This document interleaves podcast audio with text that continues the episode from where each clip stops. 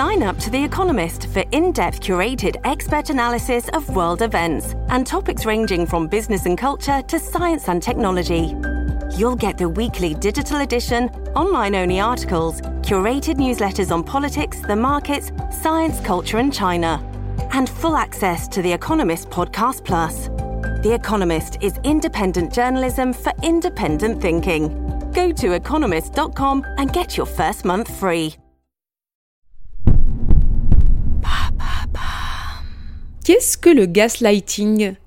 Merci d'avoir posé la question. Dans le classement des techniques de manipulation qu'il faudrait fuir à tout prix, le gaslighting est certainement sur le podium. Alerte aux pervers narcissiques et autres sociopathes.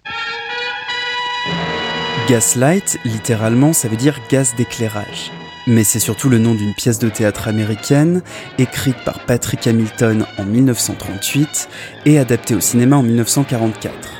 Elle dépeint la relation toxique entre Paula et son mari Gregory sur fond de meurtre et d'enquête policière. Un thriller psychologique dans lequel Grégory, de plus en plus distant avec sa femme, la convainc peu à peu de sa propre folie, jusqu'à envisager de la faire interner dans un asile psychiatrique. Est-ce que tu sais que tu as tendance à égarer les choses, Paula? Est-ce vrai? Oh non, je t'assure, je l'ignorais. Oh, des choses sans intérêt. Bon, sans aller jusqu'à des situations aussi extrêmes, le gaslighting peut qualifier tout type de comportement manipulateur visant à remettre constamment en question la réalité de l'autre. C'est un comportement abusif au travers duquel une ou plusieurs personnes en manipulent une autre, détournent la réalité au point de faire douter la victime. Je suis en train de devenir folle Bien qu'il pourrait s'appliquer à tout type de relation, ce terme est principalement utilisé pour parler d'amour et de dysfonctionnement au sein du couple. Le but étant d'identifier les comportements problématiques annonciateurs de relations toxiques. Je n'ai jamais fait ça. C'est pas de ma faute, c'est de la tienne. Tu t'imagines des choses? Autant d'exemples de déclarations sur lesquelles les coachs en développement personnel alertent. Si vous les entendez dans la bouche de l'être aimé, fuyez à toute vitesse. Run. Ah, les relations amoureuses, euh, c'est jamais simple, hein Sauf qu'ici, le gaslighting pourrait impliquer de sérieux dommages psychiques pour les victimes, notamment en termes de confiance en soi. Entre mensonges, déni, minimisation et déformation de la réalité par leurs manipulateurs, les victimes du gaslighting sont plongées dans la confusion et tardent à découvrir la supercherie.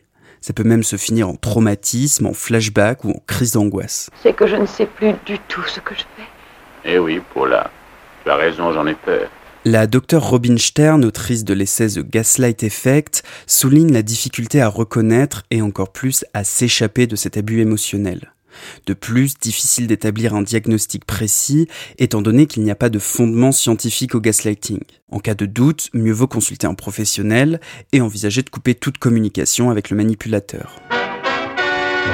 Je reste un peu sceptique quand même. hein. Est-ce qu'on ne risque pas de crier au gaslighting à la moindre déclaration douteuse?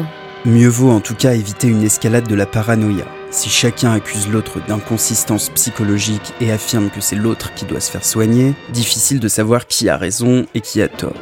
Dans la jungle moderne des relations amoureuses, mieux vaut éviter le serpent qui se mord la queue, sans pour autant avaler des couleuvres. Voilà ce qu'est le gaslighting.